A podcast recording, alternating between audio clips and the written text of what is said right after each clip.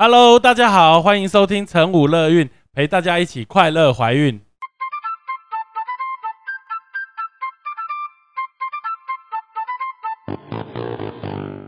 我们与来宾什么都聊，聊怀孕有的没的大小事，聊你的心情开心不开心。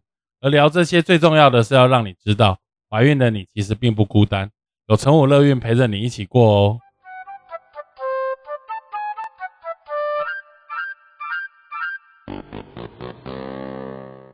好，我们这一集那个晨武乐运 Podcast 的来宾，非常高兴请到我的好朋友 Vivian。耶耶，Hello，大家好，我叫 Vivian，然后哎，来罐头掌声越来越顺了。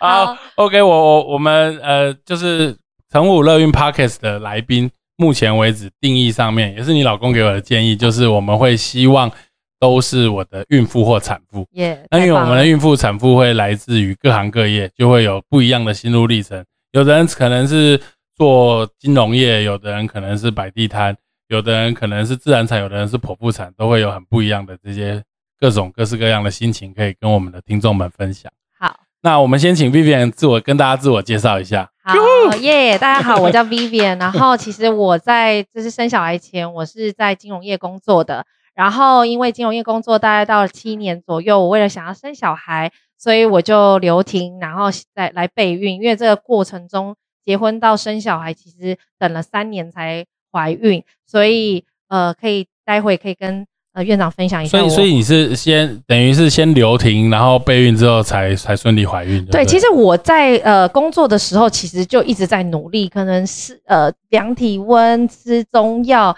然后或是任何的名医，可能半夜要去排队的，我都全是。所以你本来是很难怀孕的。我是很难怀，所以我后来在结婚一年后，我就去看了不孕门诊，就是看了很各大，然后去做了完整的检查，嗯结果是谁的问题？是是我的问题，哦，就是你的问题。对对对，就是我是多囊性卵巢。OK，对，那因为我老公比我年轻嘛，然后他的什么精子活跃度这些都还是 OK，所以我其实压力是非常大的。哦，真的。对，但是我先生也是觉得说，哎、我们是夫妻，我们要一起共同来面对你。那时候年纪几岁？我那时候结婚三十岁，但是我去看不孕门诊的时候已经三十一，那我老公还是算很早啊，算很早，面对。可是那时候我就去看不孕门诊，其实我那时候心态是很难调试的，因为照道理我以为其实年轻就很容易怀孕，嗯所以我是在那个时候才非常清楚知道，哦，原来不是年轻你想怀，不是想怀孕就会怀孕。对我才知道原来不是你你你你有这个做功课，其实蛮你蛮有矮蛮有 sense 的，就是说我们一般来说不孕症的定义就是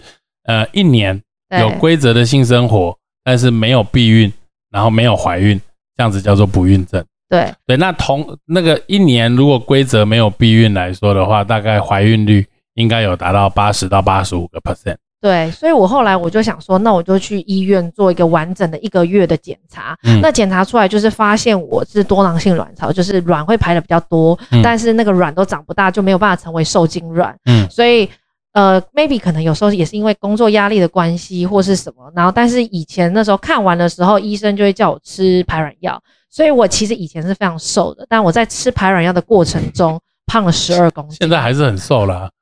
对对对。对啊，对，所以我就是在这个过程中，其实不断的调试生心理跟生理的改变。但是因为你为了想要有孩子，所以你会愿意去改变你的心态，愿意去改变为你啊，你现在变胖，你会觉得哦没关系，我为了生小孩，嗯我愿意吃吃这些。可能有时候人家推荐的中医长得不知道是黑黑的，然后你就一直往肚子里面吞。那你那你觉得这一两年里面，其实你也是试了一段时间才成功吗？这一两年当中有没有就是比如说自己想放弃，或者是其实一直都很很坚持的想要希望能够生孩子，或者是这当中会不会有一些长辈的闲言闲语有影响到你，或者是 Michael 这时候有没有做什么特别保护你的动作或怎么样这一类的？嗯，就我觉得我还蛮幸运的，就是我的反而是我自我婆家不会给我一些压力，因为可能 maybe 觉得嗯。我老公比较年轻这样子，嗯，然后反而是我爸妈会嗯。压力比较大，所以我那时候其实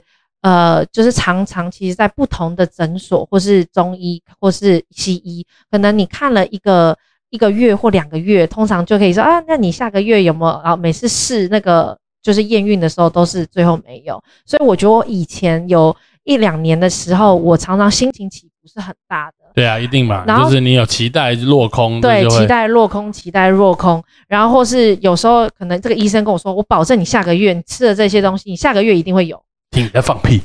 对，然后因为我就是排队，然后大排队，或是半夜还要去贴号码牌，那一些就是嗯反正各式各样，大家能够推荐我的，我都去试了。我做了完，就是能够努力的，我都会去试那。我问你啊，比如说你这样试了，然后失败，你会痛哭一场，继续？会，我在之前的时候都会痛，就是我常常还泪洒，然后医生还有点尴尬，就在现场，我觉得去了，发现没有怀孕，是因为我觉得嗯我是一个很乐观的人，但是我觉得怀孕这件事情是我的软弱点，嗯。就是人家可能问我，哎、你怎么结婚这么久都没有怀孕？其实我有时候听一听会哽咽，啊或啊是听到我朋友一说，哦，真是的，是上个月就不小心，然后就有了。我想说，哇，这因为对我们这种很难受孕的，嗯你会很羡慕。嗯但是我觉得我在这个努力的过程中，我就去调整自己的心态，然后我就慢慢的让自己不要有这么大压力。嗯然后我觉得孩子是上帝给的产物，嗯那我也愿意生，然后我们也愿意。那我觉得我在这个过程中，我就让自己 ready 好，成为好爸爸好。我们就是我跟我老公成为好爸爸、好妈妈的一个呃，先准备好。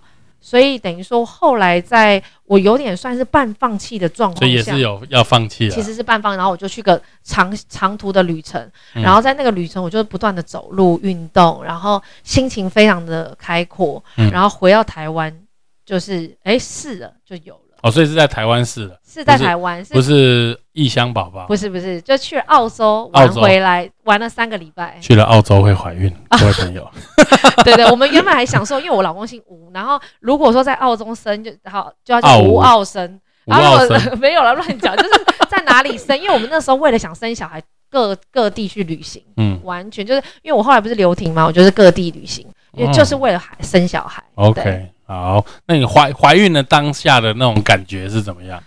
啊，我我连我其实怀孕发现其实两个月，因为其实我的周周期啊，因为你多囊性卵巢，所以周期本来就会很乱。是很乱。然后因为我以前就是常常每个月验，就是你期待哦哇，然后验的时候，然后看到一条线啊，就是那个失落感，就是。如果这失落感是每个月都让你这样经历的时候，所以我那一次对就嗯踢笑，所以我那一次就是因为重感冒吃药，然后我就觉得天啊，我怎么 MC 两个月没来？嗯然后因为我就觉得我是感冒，但我就嗯还是想说试一下，然后我就呃验了，然后我就去洗澡。我洗澡出来，我整个看到那，我现在回想起来，我都还手都在发抖。然后有次再去买三根来验，没有，我就拿了那一根，我就很紧张，冲出来跟我老公说：“我我们有了。然后呢，Michael 那时候什么反”应？我以为他会痛哭，就跪下他来祷告，但没有，没有就没有，就去煎牛排。没有哦感谢牛就去煎牛排。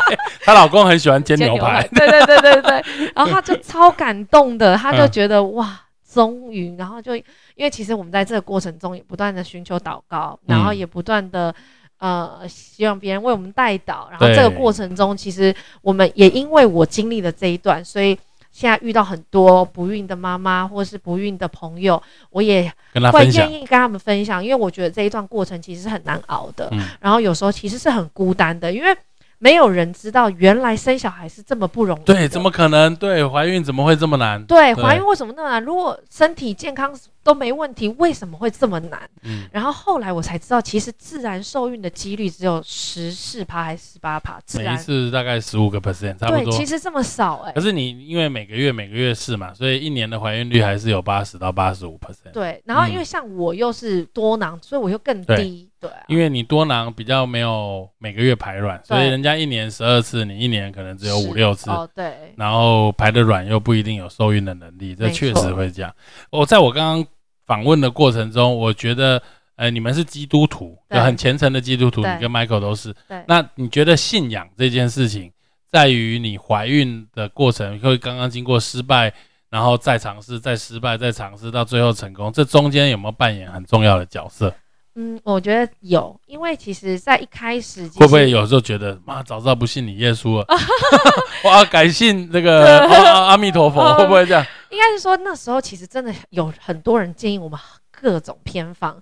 但是我觉得那时候我们，我觉得很感谢我们的牧师一直为我们祷告，我们的牧师，然后他也非常有耐心。一开始其实我的弟兄姐妹都会为我祷告，每个月哦都会为我祷告说：“主啊，求你就是赐给他一个孩子。”然后到最后，我们突然我自己的姐妹突然为我改变了祷告的方式，她说：“主啊，求你帮助 Vivian 在等候孩子的过程中。”都能够平安喜乐，跟蛮有你的信心。嗯，所以在后来我在等待孩子的过程中，其实我变得很平静，不会有这么多的心情起伏跟就一两年之后反而比较平静。对，然后所以我后来才知道，其实就是中那个有人说一句“无欲则刚”，任何事情当你没有没有无所求的时候，嗯，你就易所得。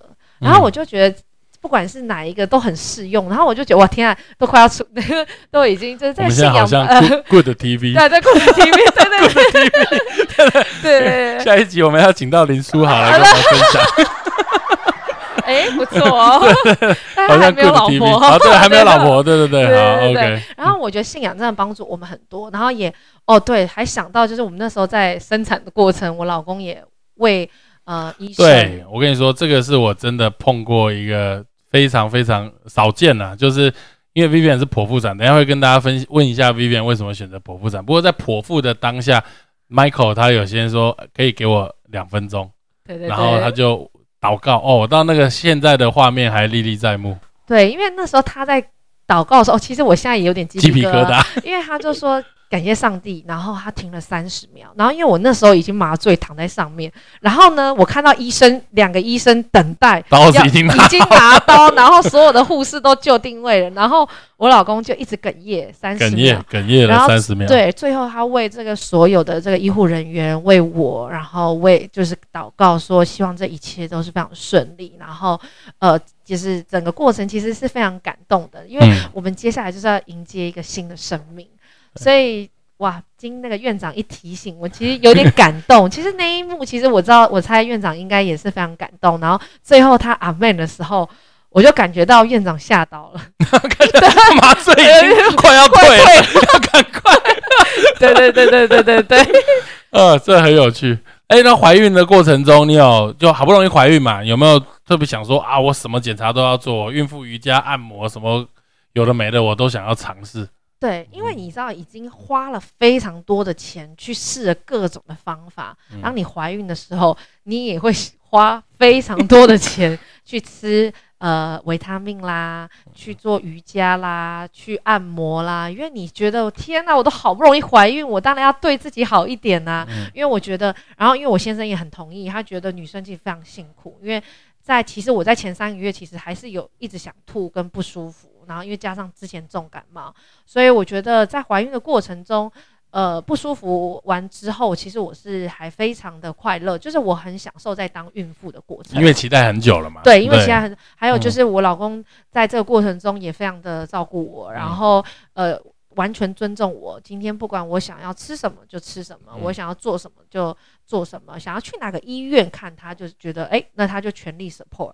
那那时候，所以我那时候遇到院长，其实我是很开心，因为院长就是你想要自然产就自然产，你想要剖腹产就剖腹产。然后我就觉得哇，这跟我的个性很像，因为。我是一个不喜欢被逼的人，然后我想要寻求让我自己心里最舒服的方式去生孩子，因为其实我是一个很怕痛的人，所以我无法去想象天哪那个未知的痛。然后，对对，没错，其实现在的观念也是这样，就是自然产跟剖腹产其实真的没有那么大的差别。我相信很多听众可能还在纠结说他到底要自然产还是剖腹产，可是我觉得一定要听你心里的话，就是跟 Vivian 刚刚讲说啊。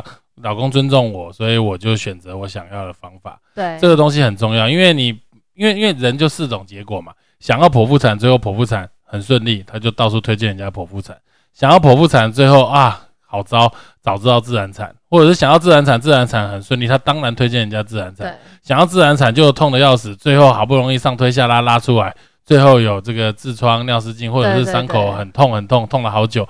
他说早知道剖腹产，所以这个东西就是四种结果，不会再有第五种。所以你想要怎么生这件事情，你要先有想法。你有了了解跟想法之后，你确实用了这样子的方法，那你也得到满意的结果，那就好啦。对对啊，我觉得。然后我真的就是真的自己从我生完，我用了那个腹膜外，然后我生完到我朋友，我生完后三个小时，我朋友来看我，他说你真的有生吗？就我的气色，我的状态，因为我其实，在呃剖腹的过程中，其实我是半麻，我没有全麻，所以我在过程中就是非常的轻松自在。虽然那个在那个产台上其实会冷到发抖，但是院长很就是一直跟我聊天，就让我忘记了。害怕的感觉，然后，然后最后，其实我在修就是修复的过程中，因为呃腹膜外是可以直接就是喝水喝喝东西吃，所以我就马上喝鱼汤，然后大就是我妈妈带来所有东西，我就吃的很开心。还是这个每个人还是有他不一样的结果啊，就是还是说就是剖腹产应该都是半身麻醉没有错，然后可是有些人很紧张了，他想选择睡觉，哦，所以并不是全身麻醉，是我们打药让他睡觉。哦，对对对，所以剖腹都是半身麻醉，然后至于恢复的快跟慢，这个就是每个人的状况，个人状况。对对对，但是我我我还是觉得要强调一点，就是我们要有自己孕妇的想法。对对对，所以我其实是从，应该是说我那时候其实这个过程中，我身边有两派人嘛，一派就是自然，就是一直。鼓吹我自然派，自然派。我跟你讲，自然产多好，你知道吗？那个小孩经过那个你子宫呃那个子宫出来那个挤压，那个对小孩的对阴道生产产道生产哦，sorry 子宫，然后挤压那个对小孩的肺很好。然后另外一派，那你自己是自然产还是剖腹产？我是剖腹。那你觉得你哦？你说我自己生出来哦，我妈妈是自自然产，但因为我妈妈催生，所以她非常的痛苦。那你觉得你的肺有比较好吗？好像。好像没有特别一 一语道破盲点。对对对，哎，你在路上看到肺比较好的，你问他说你是自然产还是剖腹产？所以以后自然产的人可以抽烟。哎，是这样吗？因为他肺比较好啊。但是我屁的，当然胡说八道，胡说八道。但是我妈妈那时候其实是非常就是支持我，你要剖腹就剖腹。对，这是因为我我觉得医疗还是有它的进步的过程。对对，也就是说你要不要打无痛已经。这二三十年来变化太大了。你看，二十年前你的电脑是 notebook，是是平板吗？没有嘛，后面都是那个很大一个那个那个像像外星人头的那种荧幕。这二十年来变化多少？你二十年前拿的是什么手机？对，是小海豚呢，对不对？是折的那，对啊，PHS。那你看现在每一个人都是全荧幕的智慧型手机。对对。二十年的变化在你手上，在你生活变化这么多，为什么生产这件事情你偏偏要把二十年的经验？灌注在你的媳妇或女儿身上，是因为我后来听到太多自然派都是婆婆的压力或者什么，但我觉得我很庆幸我没有这些压力。对，不过不过我还是要强调，就是自然产没有不好。对对，没有不好。对，就是你要了解你的选择，而不是被逼着要自然产。对这件事，像我是非常清楚知道，因为我是一个非常怕痛，我连打针抽血都会很害怕的，所以我是一个就是，如果你先让我知道说我在剖腹的过程会遇到什么样的事情，我就会比较安心。但因为我听我身边太多人吃了全餐之后呢，我就觉得那我一开始我就直接选择剖腹产，我先就定好，嗯。然后就直接迎接孩子，然后我就觉得，而且我那时候还研究想说，哎，其实其实剖腹产其实是对小孩是最安全的，嗯，是吗？哎，都都算 OK 啦，就是不会这样子讲，哦哦，不会这样讲，OK OK，就是都是 OK 的，就是。自然产有自然产的好处，剖腹产有剖腹产的好处。对对对对。那刚刚对于很怕疼痛的人，现在也有说，你剖腹产当然是一个选择。另外一个就是我们可以约好时间来催生。对对对，就是你没有阵痛的状况下，先帮你打好无痛，再开始催生。哦。这也都可以做有那时候有院院长有给我这个建议，但是我后来还是决定我还是要剖腹。对，所以这是 your choice。所以你决定好了之后，我们就往这个方向做，也得到满意的结果。没错没错，感谢院长。没有啊，哎，那你这个生小孩前。后你有没有什么禁忌？禁忌，呃，其实因为我是一个非常爱吃日本料理的人，所以我真的确实在生小孩的这个过程中，我忍了大概呃快两年没有吃日本料理，就是怀孕生食，对生食，我尽量真的还是没有吃。嗯，然后就是怀孕的过程跟那个生，就因为我后来喂母乳喂了一年，嗯，所以我等于说快两年时间没有吃，然后真的就是等到。开始不用喂母乳之后，就是大解放这样子。但是在这个过程中，因为我本来就不喝酒跟咖啡，所以其实其他没有什么太多的禁忌。然后我一样还是可以去做事，还是可以到处跑来跑去，就是生活其实都还是跟就是没怀孕是一样的。对，其实真的，因为怀孕是一个自然的过程，虽然你花了蛮蛮辛苦的这个过程，但是其实怀孕不是生病，这一点还是要强调。所以以我的角度来说，呃，我还是觉得怀孕可以做运动，可以喝咖啡，可以吃生食，新新鲜干净的都没有问题。当然你自己对于自己有一些要求，你不吃 OK。但是不要跟人家讲说不能不能吃东西。我可能第一胎会这么样，但我如果生第二胎，我可能就无毫无禁忌。那你现在对于就是因为我就我了解你想要生第二胎，对对对。那又过了一段时间，对。那你这一胎的想法会像上一胎一样，比较不会那么起起伏伏，比较平静。也其实我前一段时间又也经历了一阵低潮，就是那时候我后来去试了呃新的排卵药跟那个又有打排卵针嘛，然后也有加倍的剂量或者什么，然后其实卵都没有长大，然后那个其实其实可能我外表看不出来，我的内心其实是很低落的，其实是低落，因为其实我身体的反应其实是蛮大的，举例来说。我可能打针的那一段期间，其实我觉得我的情绪不会那么好，我也不知道是为什么，是荷尔蒙的关系还是什么，然后压力嘛，或者压力对，然后因为我就有期待，因为我已经打了针，然后我已经打了两倍的剂量，然后还有第二，我就会开始有点心悸，然后我的个我自己个人，所以我就会觉得哇，这个心理压力很大，所以我在那一顿一直就是可能试了各种方式的时候，我也呃。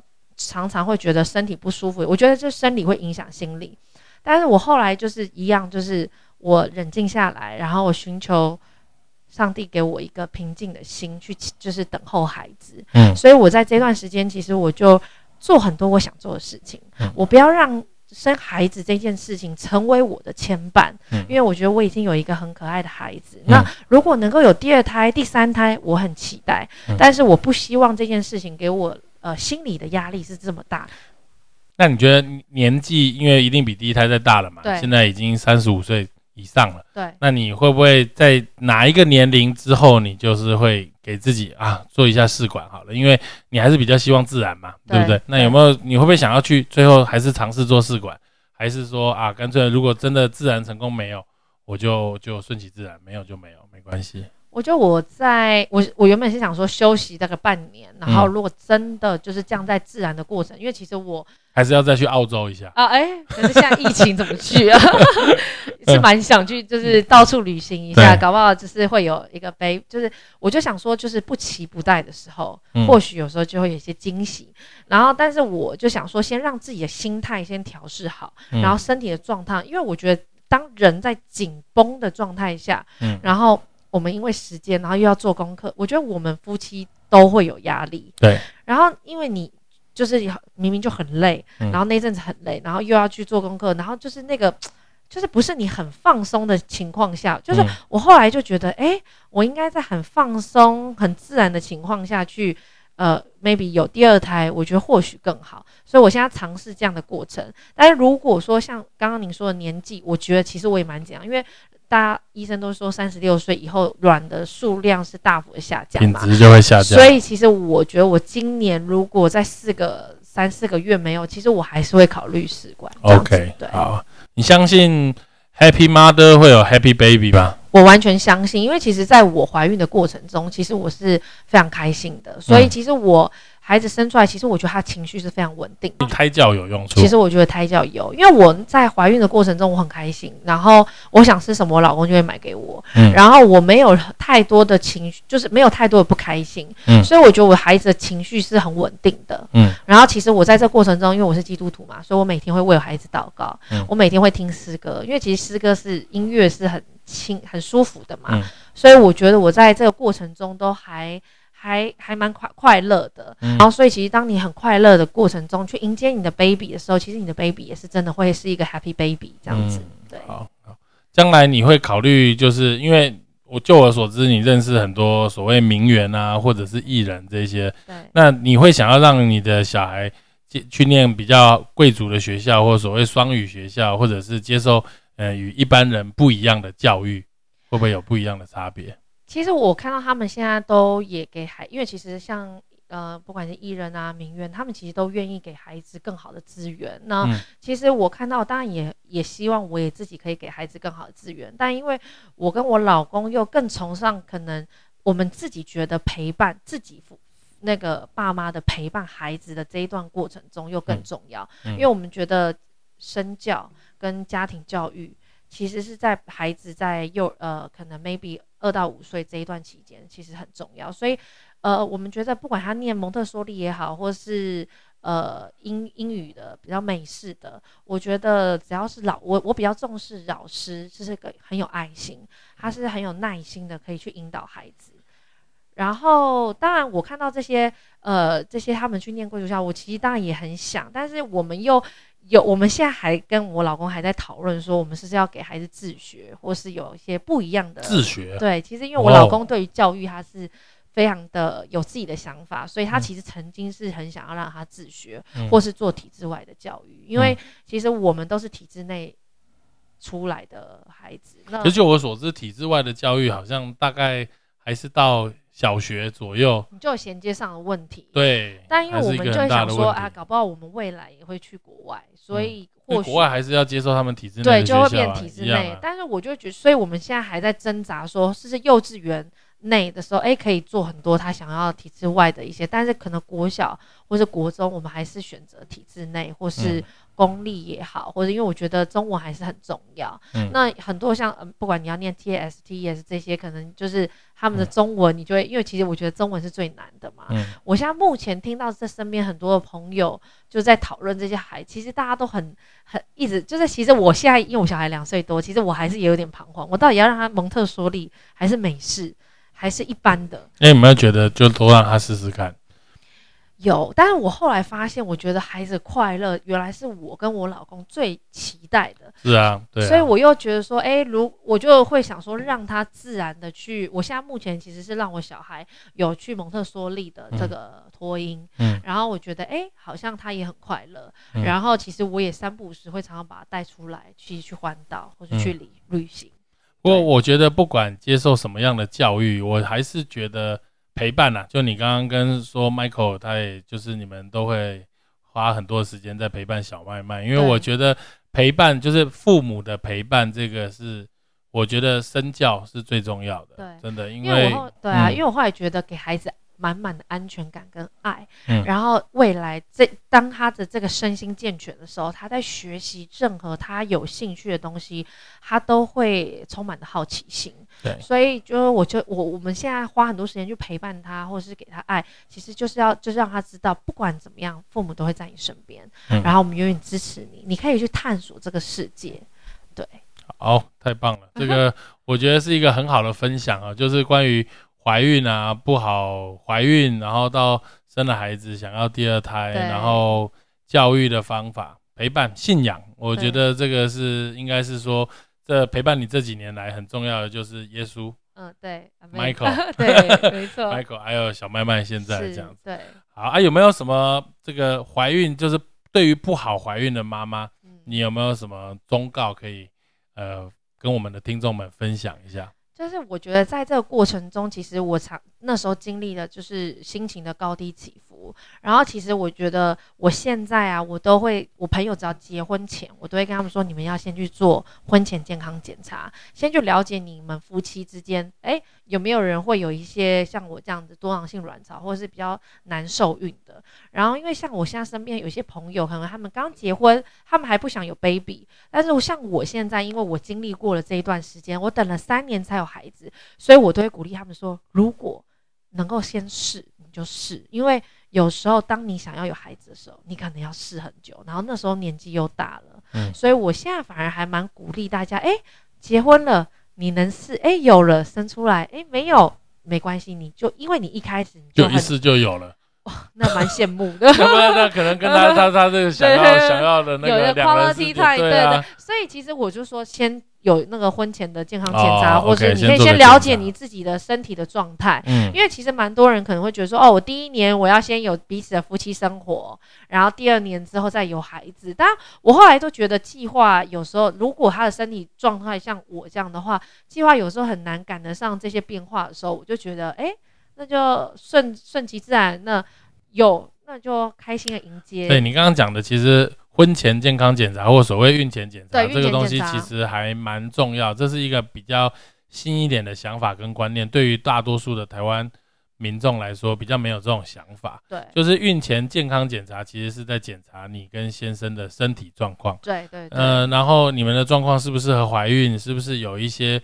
不好怀孕的可能性。对，那做一些对于自己身体健康状况的了解。没错，因为其实说老实话，我们的产检过程中，里面绝大多数还是在检查你跟先生的状况。对，针对小朋友的状况，可能就是超音波看他的结构状况；针对小朋友的的染色体异常，可能就是做唐氏症筛检。That's all，就全部就是这样子。对，那其实很多的这个基因检测，还有很多的一些有的没的抽血，都是在检查夫妻双方。而这一些夫妻双方的抽血，其实可以在婚前来做，就是不用等到真正想要怀孕，或者是怀上了孕。才发现啊，原来自己身体有一些这样子的状况，所以我就觉得可以及早的先去去就是尝，所以我就会让大家知道，因为像我是隔了一年，就像你是不孕就是不好怀孕才去检查，发现自己是多囊多囊性卵巢，对，早一点知道可能就可以少走一些冤枉路。你结婚，你们本来就应该要做一些健康检查，我觉得我蛮鼓励大家可以先去做这样的。OK，好，今天非常谢谢 Vivian 接受我们的访问，也希望她的经验可以。让我们的一些听众跟她一样不好怀孕的听众更有信心，然后或者是还没有去接受检查的，也非常希望你可以先去医院啊，夫妻双方两个人一起去做个检查。对，我相信，呃，应该都会蛮有帮助的。没错。好，谢谢大家，谢谢，谢谢，谢谢。